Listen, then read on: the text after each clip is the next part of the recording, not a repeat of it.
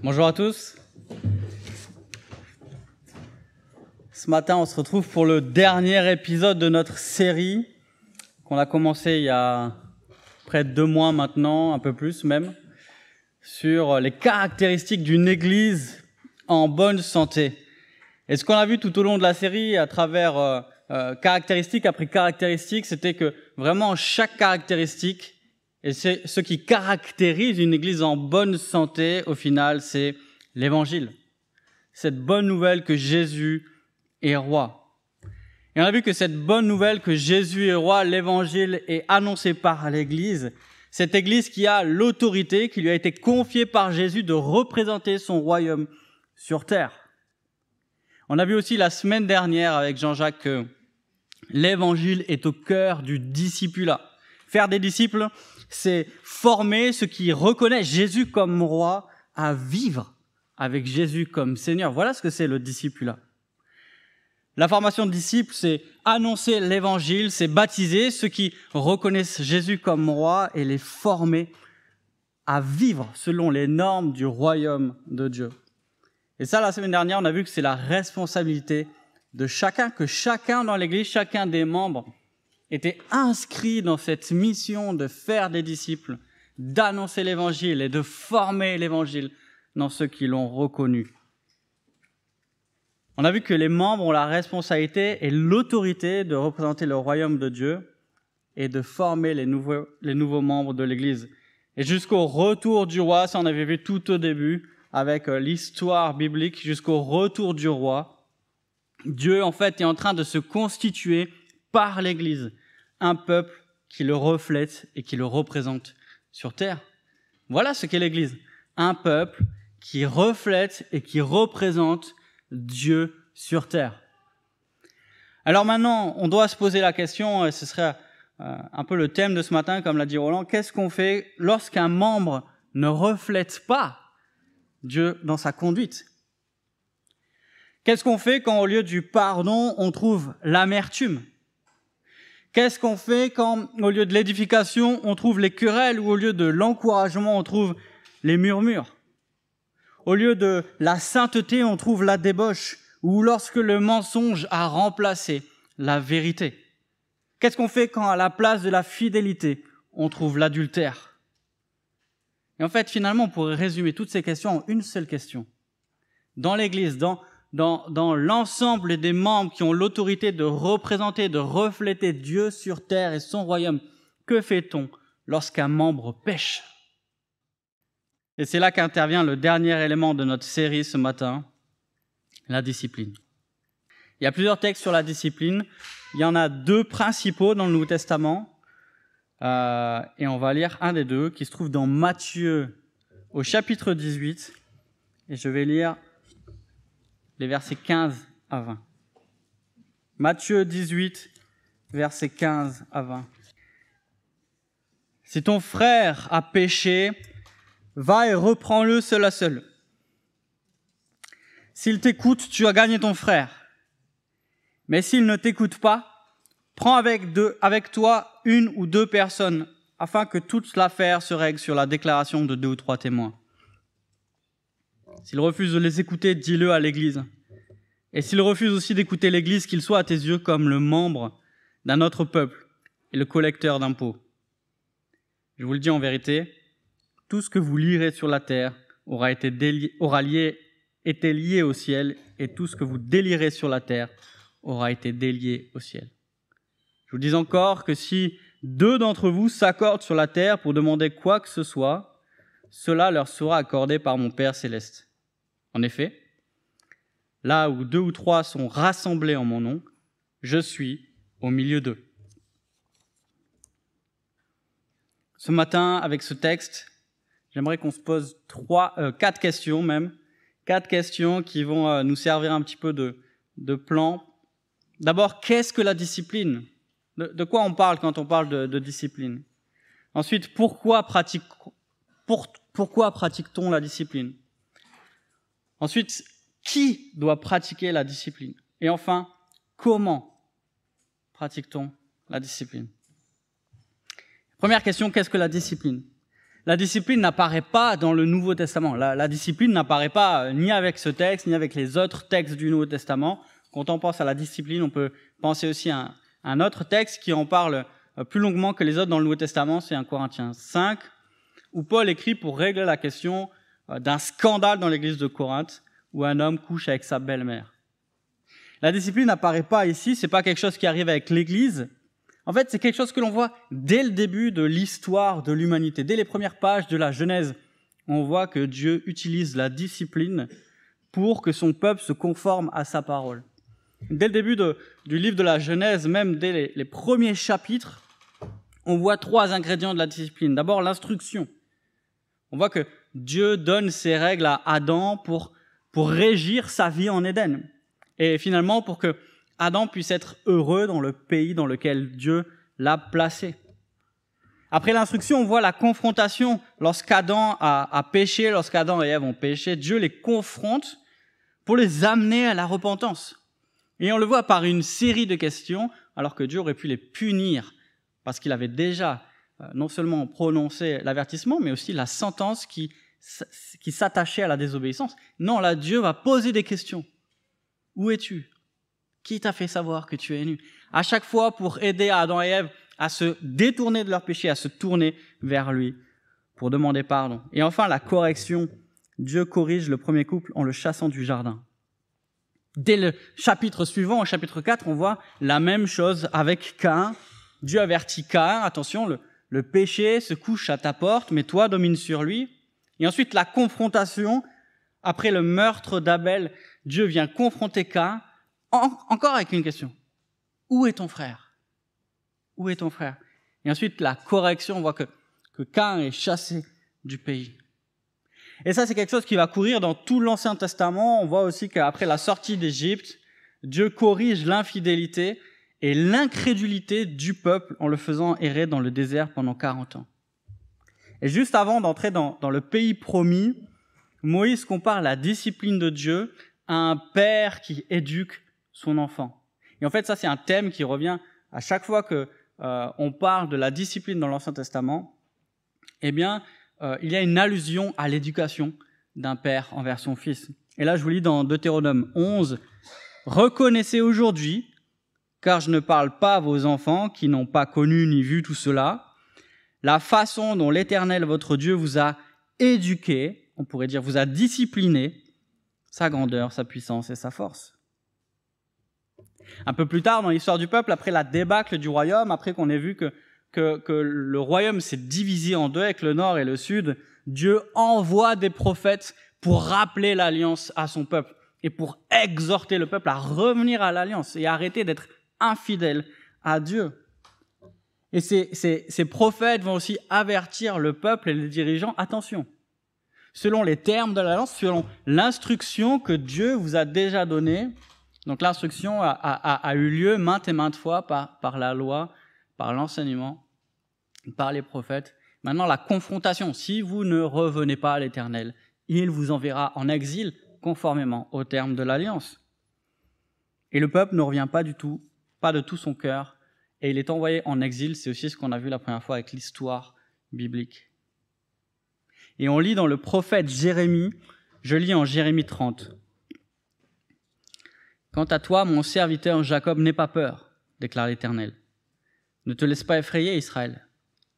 En effet, je vais te délivrer de la terre lointaine. Je vais te délivrer, je vais délivrer ta descendance du pays où elle est déportée. Jacob reviendra pour connaître la tranquillité et la sécurité. Plus personne ne l'inquiétera. En effet, je suis moi-même avec toi pour, te délivrer, déclare l'Éternel. J'exterminerai toutes les nations où je t'ai dispersé mais toi, je ne t'exterminerai pas. Je te corrigerai ou je te disciplinerai avec justice. Je ne peux pas vraiment te laisser impuni. Dans cette promesse de Jérémie que Dieu, dans sa grâce, fera revenir son peuple conformément à ses promesses malgré sa désobéissance à cause de la fidélité de Dieu, on voit un contraste entre la manière dont Dieu traite euh, les autres peuples, les autres nations et la manière dont Dieu traite son peuple. On voit que Dans sa colère, il va détruire ses ennemis, mais dans la fidélité à son alliance, il discipline son peuple. Pourquoi? Pour l'amener à la maturité. La correction de Dieu, comme un père discipline ses enfants, vise toujours la maturité de ceux qu'il dirige. De la même manière qu'un père corrige, instruit son fils, Dieu corrige, instruit, discipline ses enfants. Et c'est la même chose dans le Nouveau Testament. L'auteur de l'Épître aux Hébreux reprend d'ailleurs un des proverbes et dit, et vous avez oublié l'exhortation qui vous est adressée comme à des fils. Mon fils, ne méprise pas la correction du Seigneur et ne perds pas courage lorsqu'il te reprend, car le Seigneur châtie celui qu'il aime et il frappe de la verge tous ceux qu'il reconnaît pour ses fils. Et un peu plus loin, elle continue au chapitre 12 encore. Nos pères nous châtiaient pour peu de jours comme ils le trouvaient bon, mais Dieu nous châtie pour notre bien, afin que nous participions à sa sainteté. Il est vrai que tout châtiment semble d'abord un sujet de tristesse et non de joie, mais il produit plus tard, pour ceux qui ont été ainsi exercés, un fruit paisible de justice. Et voilà quelque chose que l'on retrouve dans tout l'Ancien Testament le fait que Dieu nous corrige pour notre bien, le fait que Dieu nous corrige pour que nous soyons saints, et le fait que Dieu nous corrige pour que nous portions un fruit de justice. Voilà ce que Dieu veut pour nous lorsque nous parlons de discipline. Il veut nous amener à la maturité. Il veut nous, faire porter plus de fruits de sainteté et de justice. Alors, je vous propose une définition de la discipline qui va nous aider à, réfléchir tout au long de ce matin. La discipline est l'instrument par lequel Dieu instruit et corrige son peuple pour le conformer à ses voies. La discipline est l'instrument par lequel Dieu instruit et corrige son peuple pour le conformer à ses voies. Et donc, quand on va parler de discipline d'église, ce dont on parle ce matin, la discipline d'église, eh bien, on va parler de la manière dont Dieu, les uns par les autres, nous fait croître pour parvenir à la ressemblance de Christ en corrigeant le péché. Voilà ce qu'est la discipline, un instrument de Dieu pour nous amener à la maturité. Deuxième question, pourquoi pratique-t-on la discipline? La première raison, c'est parce qu'on aime notre frère ou notre sœur. Voilà la première raison, parce qu'on aime notre frère ou notre sœur. En fait, la discipline fait partie de notre discipulat. Le discipulat, on l'a vu euh, la semaine dernière, c'est, aider l'autre, aider mon frère ou ma sœur à ressembler à Christ. Et il n'y a pas de discipulat sans discipline. Le, le, discipulat euh, vise à, à former, à, à façonner l'autre à la ressemblance de Christ. C'est ce que Paul dit dit pour que Christ soit formé en vous. Et ce faisant, on enlève tout ce qui nous empêche de ressembler à Christ. Je l'avais cité une fois, euh, c'est une légende urbaine euh, de l'époque, euh, quand le sculpteur taillait David. Il y a quelqu'un qui est venu le voir. David, c'est une des plus grandes sculptures de, de, la Renaissance. Et y a quelqu'un qui vient euh, voir Michel-Ange et qui dit mais, mais comment tu fais pour, pour tailler David comme ça? Et lui il dit bah c'est simple, j'enlève tout ce qui ressemble pas à David. Et c'est ça la discipline. C'est dans nos vies enlever tout ce qui ne ressemble pas à Christ. Voilà ce que nous faisons les uns pour les autres. Le but de la discipline, regardez le texte euh, de ce matin, le but de la discipline, c'est de gagner notre frère. S'il t'écoute, tu as gagné ton frère. Le but de la confrontation, c'est d'amener l'autre à la repentance. On vient pas pour écraser l'autre, on vient pour l'édifier. Et ça, c'est motivé par notre amour pour les frères et sœurs. Ce n'est pas parce que je n'aime pas l'autre que je vais le reprendre, c'est précisément parce que je l'aime que je vais le reprendre. Et dans le livre de l'Apocalypse, voilà ce que Jésus déclare à l'église de Laodicée. Apocalypse 3.19. Moi, je reprends et je corrige tous ceux que j'aime et donc du zèle et repens-toi. La discipline est d'abord une preuve d'amour. Finalement, le pire que l'on puisse faire pour un frère ou pour une sœur, c'est d'être indifférent à sa condition spirituelle. Le pire que l'on puisse faire, c'est de ne rien faire. Le pire que l'on puisse faire quand on voit l'autre s'égarer ou s'éloigner, c'est de se taire. Deuxièmement, pourquoi pratique-t-on la discipline? Parce qu'on aime l'Église. La pratique de la discipline permet de protéger l'Église. Avertir quelqu'un qui médit ou qui murmure, c'est empêcher que euh, d'autres soient contaminés et qu'ils soient entraînés eux aussi dans la médisance. Dans un autre passage qui traite de la discipline, un Corinthiens 5 dont j'ai parlé, Paul demande aux Corinthiens, ne savez-vous pas qu'un peu de levain fait lever toute la pâte? En réalité, le péché, que ce soit dans nos vies ou dans la vie de notre assemblée, c'est comme un cancer que nous devons combattre. Pourquoi? Parce que naturellement, le péché va avoir tendance à se répandre. Et dans notre propre vie, comme dans notre assemblée, nous devons tout faire pour combattre ce cancer du péché. Exercer la discipline, c'est donc préserver la vitalité, la bonne santé de l'Église. Et enfin, parce qu'on aime Christ. Rappelez-vous ce qu'on a dit lorsqu'on a parlé de, l'Église, lorsqu'on a abordé ce texte de Matthieu 16. L'autorité des membres de l'Église, c'est de s'assurer que le témoignage de l'Église est préservé. Voilà notre rôle numéro un dans l'Église, c'est de s'assurer que le témoignage de l'Église est préservé. Les membres veillent à ce que l'Église continue d'être le rassemblement de ceux qui vivent avec Christ comme Seigneur. Et donc notre responsabilité à chaque membre ici, c'est de s'assurer que ceux qui se définissent comme chrétiens, c'est-à-dire notre frère ou notre sœur, sont des ambassadeurs de Christ. Et donc la discipline, appliquer la discipline, c'est déclarer que ceux qui, qui se réclament de Christ ne vivent pas selon ce qu'ils disent. On ne peut pas prier que ton nom soit sanctifié, comme nous l'a appris notre Seigneur, et tolérer que certains bafouent le nom de Christ parce qu'ils vivent dans le péché. Troisième question, qui doit pratiquer la discipline? Réponse, toi. Quatrième question, non, on va rester un peu plus longtemps. En fait, réponse rapide, les membres. Ce sont les membres qui appliquent la discipline. Regardez ce que dit Jésus. Si ton frère a péché, va et reprends-le, cela seul. Dans d'autres passages du Nouveau Testament, c'est la même dynamique de responsabilité personnelle qui est mise en avant. Je vous lis dans Galates 6, verset 1. Frère, si un homme vient être surpris en quelque faute, vous qui êtes spirituels, redressez-le avec un esprit de douceur. Il s'adresse à l'assemblée ici. Il s'adresse pas aux responsables en premier. S'adresse à toute l'assemblée.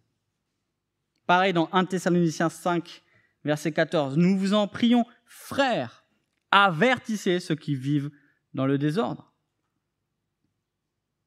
Et là, on pourrait se dire peut-être, et je crois que ce serait normal mais qui suis-je? Qui suis-je pour aller confronter mon frère ou ma sœur? Qui suis-je? Moi, moi aussi, je suis pécheur. Et, si je me regarde en face, je ne suis pas meilleur que lui. Alors qui suis-je pour aller le voir et le reprendre? Et c'est vrai. Et c'est vrai que nous sommes tous pécheurs. Et c'est vrai qu'il n'y a pas un qui soit meilleur que l'autre. Mais c'est aussi vrai que Dieu nous a donné la responsabilité de veiller les uns sur les autres. Et en fait, ce n'est pas seulement que nous pouvons le faire, c'est que nous devons le faire. Parce que c'est ce que notre Seigneur nous demande. Parce que, on l'a vu, c'est une marque de notre amour pour le frère ou pour la sœur, et c'est une marque aussi de notre obéissance pour notre Seigneur. On pourrait aussi avancer les paroles de Jésus dans le sermon le, verset préféré des non-chrétiens. Ne jugez pas afin de ne pas être jugé. Quelques versets plus loin, hypocrite. Enlève d'abord la poutre de ton œil et alors tu verras clair pour retirer la paille de l'œil de ton frère. Dans ces versets, Jésus n'interdit pas tout jugement. La preuve, quelques versets plus loin, dans le même chapitre de Matthieu 7, et c'est ainsi que tout le sermon sur la montagne euh, se finit, Jésus nous invite à discerner, nous invite à juger, nous invite à discerner les vrais des faux prophètes en examinant leurs fruits. Non, ce que Jésus dénonce dans le sermon sur la montagne en Matthieu 7, avec l'histoire de la poutre et de la paille, c'est plutôt une, attitude critique envers les frères et les sœurs.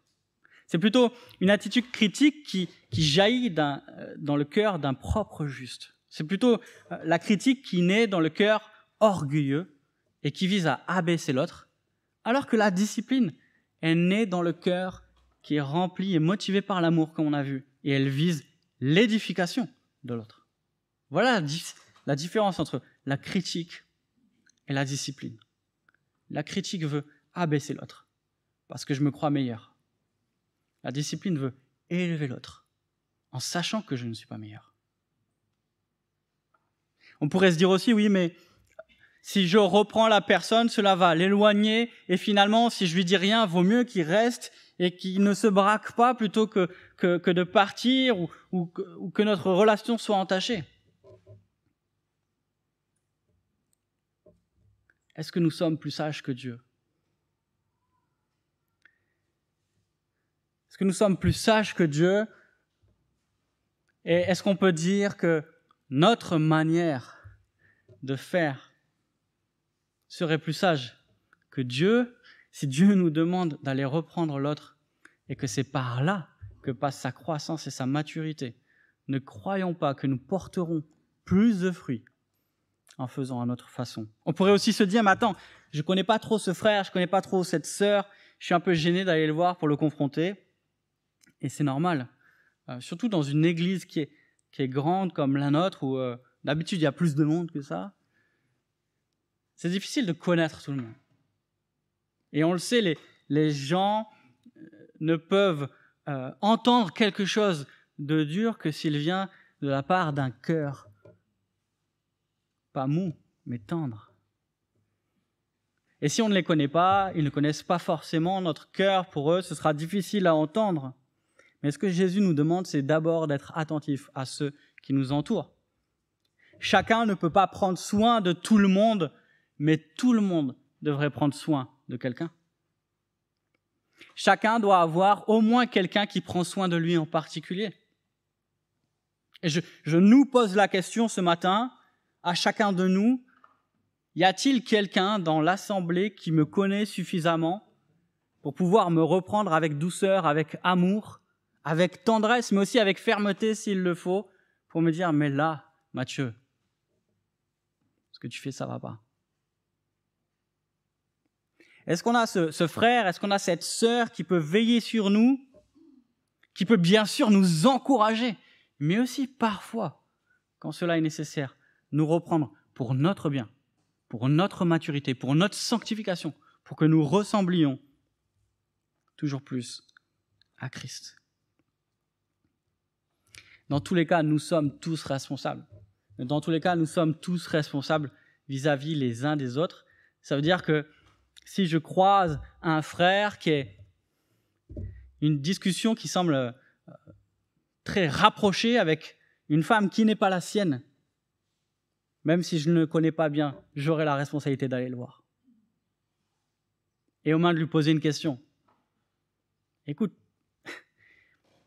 peut-être c'est rien, et je préfère t'en parler parce que pour ôter tout doute, mais je t'ai vu l'autre, l'autre jour à tel endroit, et avec une femme, et c'était pas la tienne, et ça me pose question. Et peut-être vous serez l'instrument de Dieu par lequel il évite que ce frère n'aille plus loin dans son péché s'il commet un péché. S'il ne, pas s'il ne commet pas de péché, gloire à Dieu. Peut-être qu'il manque aussi peut-être de sagesse et qu'il aura besoin de cette conversation. Mais ne fermons pas les yeux en attendant que quelqu'un d'autre fasse ce que Dieu nous appelle à faire, à nous qui sommes les témoins de quelque chose. Quatrième et dernière question. Comment pratique-t-on la discipline? Une des questions à se poser, c'est quand? Quand est-ce que je dois reprendre un frère ou une sœur? Si on doit reprendre chaque péché, euh, en fait, il y aura bientôt plus personne dans l'église. Euh, et ce sera normal. c'est pas, pas ce à quoi Dieu euh, nous appelle. Et en fait, quand on pose cette question de quand est-ce, quand est-ce que je dois reprendre quelqu'un, on aimerait bien avoir une liste qu'on peut sortir et se dire attends, ce péché-là, est-ce est-ce qu'il faut que je le reprenne ou pas? Mais la Bible, comme la plupart du temps, nous appelle au discernement et à la sagesse.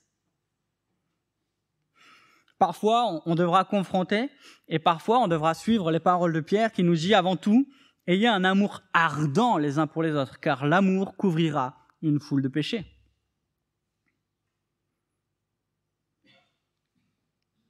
Attention aussi, nous devons confronter euh, les péchés, mais pas les pensées. Nous n'allons confronter que quelqu'un dont le péché est manifeste. Il n'est pas question ici de, de procès d'intention ou d'aller voir quelqu'un parce qu'on pense qu'il a dit quelque chose, parce qu'il est motivé. Non. Nous allons voir quelqu'un par rapport à ce qu'il a fait, par rapport à ce qu'il a dit. Et je dirais que nous devrions confronter avec grâce et douceur quand un péché représente un danger particulier ou qu'il est répété. Quand un péché représente un danger particulier ou qu'il est répété. Et le passage d'aujourd'hui, on va l'aborder un peu plus euh, dans cette quatrième question, nous présente une démarche. Cette démarche, encore une fois, n'est pas une loi. Certains cas demanderont par notre sagesse que euh, nous passions plus vite euh, et en fait, c'est le cas si on lit un Corinthiens 5, on se demande, et il n'y a pas eu toutes les étapes, euh, Corinthiens 5, euh, direct, Paul, il écrit, sortez-le de l'assemblée, n'ayez plus de relation avec lui, en tout cas, ne le traitez plus comme un frère. Mais en fait, dans 1 Corinthiens 5, la situation, est claire pour tout le monde. Tout le monde le sait, même en dehors. Même en dehors, il y a des gens qui disent, mais attends, chez les chrétiens, là, ceux qui se réunissent chez Paulus, non, je sais pas, il y a un homme qui couche avec sa belle-mère. Et Paul, il leur dit, mais sortez-le de suite. Ne le considérez plus comme un frère. Vous ne pouvez plus dire décemment qu'il est un représentant du royaume de Dieu quand on le voit se comporter comme ça. Et en fait, Paul intervient à la fin ici. 1 Corinthiens 5, ça commence là où finit Matthieu 18. Le péché est manifeste, le péché est scandaleux, le péché est grave et le péché est connu de tous. Mais ici, il y a une première étape qui est la confrontation en 1 à 1, verset 15. La confrontation personnelle, on l'a dit, il en va de notre responsabilité.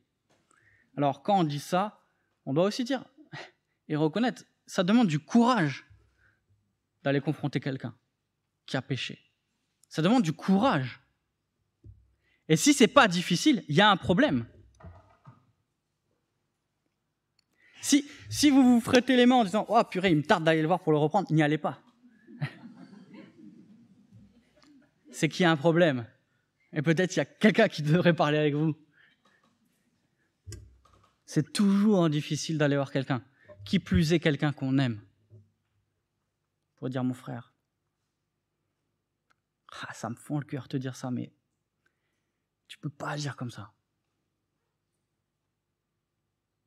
Mais ce courage, nous le trouvons non seulement dans le fait que Dieu nous équipe, mais aussi dans cette promesse de Jésus qu'on a entendue la semaine dernière.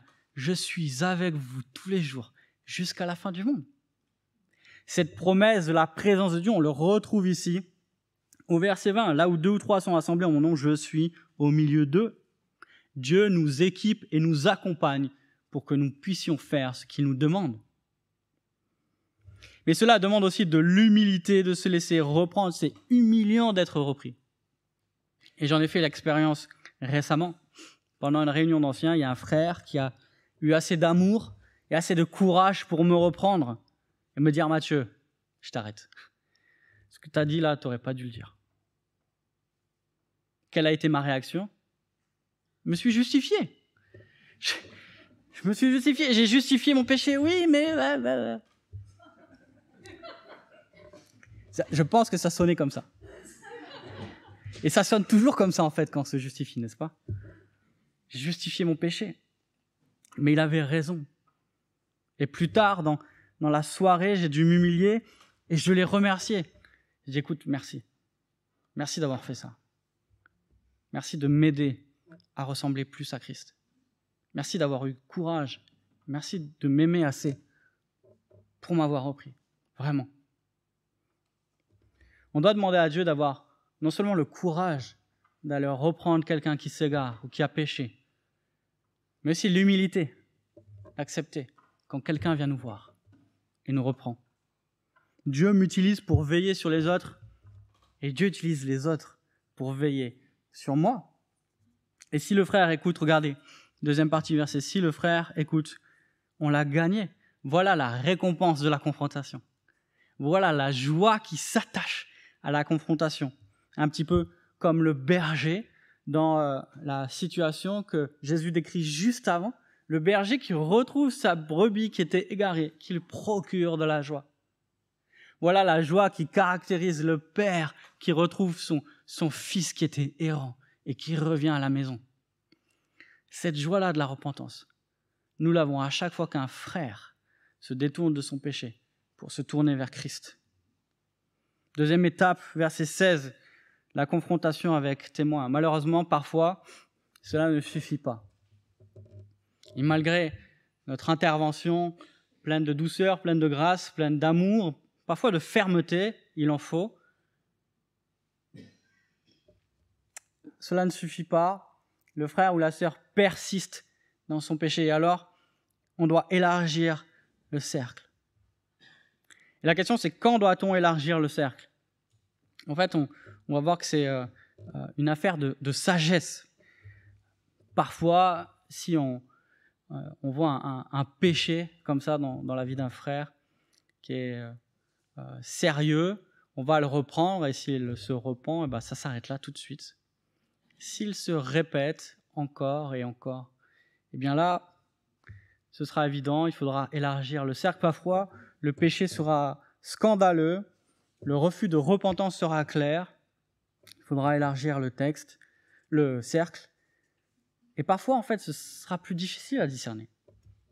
Et que ce soit dans cette étape ou dans l'étape d'après, c'est-à-dire le dire à l'Église, eh bien, il faudra de la sagesse, il faudra du discernement. Et c'est là aussi où c'est bien de s'appuyer sur la sagesse que l'on a les uns avec les autres.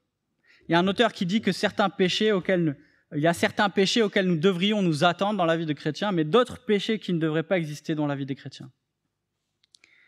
Et au-delà de la qualification de péché, il y a quelque chose qui est clair dans le texte pour euh, euh, décider d'élargir le texte, c'est le refus de repentance, d'un péché sérieux et avéré. Lorsque la personne que l'on a en face, malgré euh, notre, intervention, notre avertissement, notre confrontation, refuse de se repentir, alors c'est là qu'il faut élargir le cercle. Jésus demande de prendre des témoins. Et ici, en fait, il est en train d'ancrer euh, son, conseil dans la loi.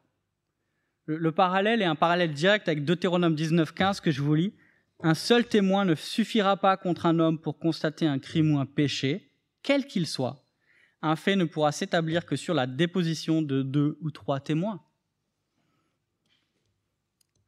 Donc ici, les témoins, ce sont des gens qui peuvent témoigner que la personne pêche et qu'elle refuse de se repentir. Et ça, ça nous garde aussi. C'est une démarche qui nous garde. Dire, mais euh, n'importe qui ne peut pas faire n'importe quoi. Et on, va observer euh, avec sérieux les situations de péché dans l'Église. Il n'est pas question ni de les passer sous silence, ni d'aller trop rapidement sans avoir constaté à plusieurs qu'un péché est manifeste et que le refus de repentance est clair. Et ici, euh, en, parlant de deux ou trois témoins, Jésus est en train de d'avancer que l'Église exerce une fonction judiciaire. En fait, dans Deutéronome 19, Dieu est en train d'établir des règles de procédure pour juger des causes criminelles et des péchés. Et ici, Jésus nous dit, là où deux ou trois sont assemblés en mon nom, dans l'Église, alors ils ont l'autorité pour rendre un jugement sur sa profession de foi. L'autorité, vous vous rappelez que, nous avons, qu'on a appelé, enfin que Jésus a appelé le pouvoir des clés en Matthieu 16, cette autorité de lier et délier, cette autorité de déclarer sur terre ce qui correspond à ce que Dieu déclare, cette autorité de, de déclarer qui représente le royaume de Christ. Vous vous rappelez, c'est pas déclarer qui est chrétien ou pas. Admettre un membre dans l'Église, c'est pas de dire il est chrétien ou il n'est pas chrétien. C'est de dire ensemble, nous reconnaissons comme légitime et crédible sa profession de foi. C'est le même vocabulaire qui est employé ici. Verset 18. Je vous le dis en vérité, tout ce que vous lirez sur la terre aura été, délié, aura été lié au ciel, et tout ce que vous délirez sur la terre aura été délié au ciel. Le jugement qu'on prononce par l'évangile au nom de Christ correspond à la volonté de Dieu. Voilà l'autorité qui nous a été confiée, l'autorité de pouvoir dire nous reconnaissons comme légitime la confession de foi de ce frère ou de cette sœur, ou au contraire, nous ne reconnaissons plus comme légitime la confession de foi de, cette, ce frère ou de cette sœur. Troisième étape, le partage à l'Église, première partie du, du verset 17. Encore une fois, le, cercle s'élargit s'il y a refus de repentance. Et dans notre pratique, dans l'Église ici, euh, concrètement, si le, frère ou la sœur euh, refuse de se repentir, alors les anciens sont informés de la situation et prennent en charge la suite du processus. Et j'aimerais dire seulement à ce moment-là. Souvent, le premier réflexe est Allô? J'ai un problème. Bah, va voir ton frère. Va voir ton frère. Oui, mais qui je suis? Moi, je suis pas pasteur. Suis-je le gardien de mon frère?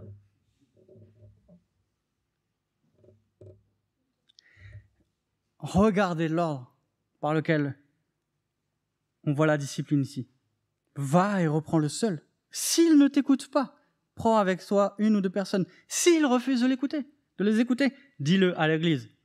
Et nous, on passe ici par les anciens qui représentent l'église et dans la mesure où, malgré l'accompagnement, malgré la sollicitation, les anciens constatent eux aussi un péché avéré, un péché répété, un refus clair de se repentir, alors ils en parleront aux membres, ils en parleront à l'Église, et alors là, ce qu'on demande, et on l'a déjà fait, c'est que l'Assemblée prie pour que cette personne revienne à Dieu.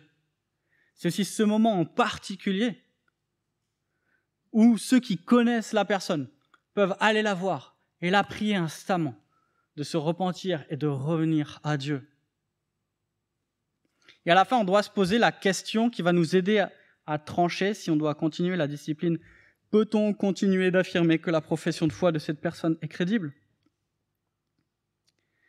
Une autre question qui peut nous aider, qui veut dire un petit peu la même chose, est-ce que cette personne, est-ce que, euh, est-ce que cette personne s'accroche plus à son péché qu'à son désir de suivre et de représenter Christ? Est-ce qu'elle est en train de, de montrer une vie qui est animée par l'esprit ou au contraire animée par la chair? Et donc, d'un point de vue théorique, il est assez simple de déterminer le, temps, la durée du processus de discipline. Ce sera le temps qu'il faudra pour que l'Église constate qu'un individu refuse absolument de se repentir d'un péché avéré et sérieux. Et parfois, c'est court,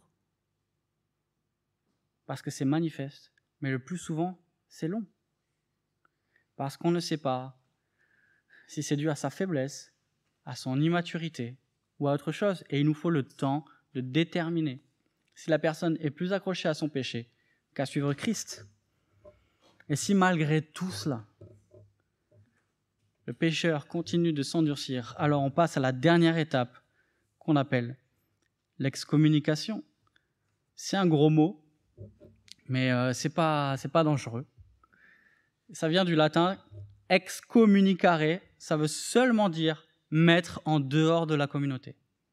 Mettre en dehors de la communauté, c'est exactement ce que euh, Jésus décrit ici. En dernier recours, si quelqu'un qui se dit chrétien vit comme quelqu'un du monde, alors on doit le traiter comme quelqu'un du monde. Regardez verset 17 dans la deuxième partie. S'il refuse aussi d'écouter l'Église, qu'il soit tes yeux comme le membre d'un autre peuple et le collecteur d'impôts. Le membre d'un autre peuple et le collecteur d'impôts, c'est celui qui n'appartient pas à la communauté de l'Alliance. C'est celui qui ne peut pas communier avec le corps de Christ. Encore une fois, appliquer la discipline, c'est pas déterminer si une personne est chrétienne ou pas, c'est déclarer. C'est une justice déclarative. Déclarer que ce que dit ou ce que vit la personne ne correspond pas à quelqu'un qui se réclame de Christ. C'est protéger le témoignage de l'Église et le nom de Christ. Et concrètement, l'Assemblée se prononce, elle déclare publiquement qu'elle ne peut plus confirmer la profession de foi de cette personne. Elle lui ôte sa qualité de membre. On se rappelle ce que c'est être membre de l'Église C'est d'avoir été reconnu par l'Église comme quelqu'un qui fait partie du royaume. Quelqu'un qui représente Christ aux yeux de l'Église et aux yeux du monde. Et aussi en lui interdisant la participation à la scène. La personne ne peut pas prendre le repas qui, manifeste la communion avec le Seigneur et la communion avec les autres frères et sœurs, avec les membres de l'Église, s'il vit comme quelqu'un qui ne se soumet pas au Seigneur. Ça, ça ne veut pas dire qu'on n'accueille pas la personne à l'Église, au contraire. Ce qu'on veut, c'est qu'elle soit au contact de l'évangile, qu'elle entende la parole, qu'elle se repente. Mais on voit clairement qu'ici, Jésus nous demande que nos relations changent avec cette personne. Qu'à la fin, les échanges ne doivent pas être les mêmes qu'avec un frère ou une sœur. Les échanges ne devraient pas être décontractés, mais ils devraient être centrés et viser la repentance. Parler de la situation de, de cette personne le traiter comme un non-croyant, c'est-à-dire l'appeler à, revenir, à venir à Dieu. Et si par la grâce de Dieu le pécheur se repent, alors il sera réintégré à l'assemblée en tant que membre à part entière. Parfois, ça demandera du temps. On pense à certains péchés qui sont particulièrement scandaleux, ou peut-être qui ont particulièrement duré dans le temps, ou peut-être qui étaient caractérisés par le mensonge alors il faudra du temps pour éprouver la repentance. Comme parfois il faut du temps pour éprouver la, confession la profession de foi d'un frère ou d'une sœur. Parfois ça nous demande du temps. Et ce temps-là, c'est la sagesse que Dieu nous demande pour ne pas prononcer à la hâte ce qui requiert du pouvoir des clés. Mais immédiatement, dès que euh, l'on est convaincu que cette personne est réellement repentante, alors on doit la réintégrer. Et on doit aussi publiquement la restaurer. Publiquement dire devant l'Assemblée, cette même Assemblée qui a reconnu que cette personne euh, n'était plus légitime quand elle déclarait être témoin de Christ, eh ben, ces mêmes membres, cette même Assemblée va maintenant dire à cette personne, frère, sœur, nous reconnaissons que Dieu t'a accordé la repentance et nous te souhaitons la bienvenue parmi nous. Viens. Pour conclure, la discipline, c'est l'instrument par lequel Dieu instruit et corrige son peuple pour le conformer à ses voies. Et à la fin de ce parcours de plusieurs semaines à travers ces caractéristiques d'une Église en bonne santé, on doit prendre au sérieux cet appel de Jésus de prendre soin et de veiller les uns sur les autres. Cet appel qui est, qui est en fait le prolongement qui s'inscrit dans l'appel de Jésus de faire de toutes les nations des disciples cet appel de prendre soin, de veiller les uns sur les autres, c'est un appel à s'édifier les uns les autres, à nous corriger dans l'amour. Et il n'y a qu'à cette condition. Il n'y a qu'à la condition de prendre au sérieux cet appel que nous pourrons représenter et refléter le royaume de Dieu sur terre. C'est l'évangile qui est en jeu. Dans un monde qui est toujours plus enténébré, l'Église, nous, devons continuer à briller par notre sainteté au milieu de la débauche. Dans un monde de mensonges, nous, l'Église, devons continuer à briller par la vérité de l'Évangile.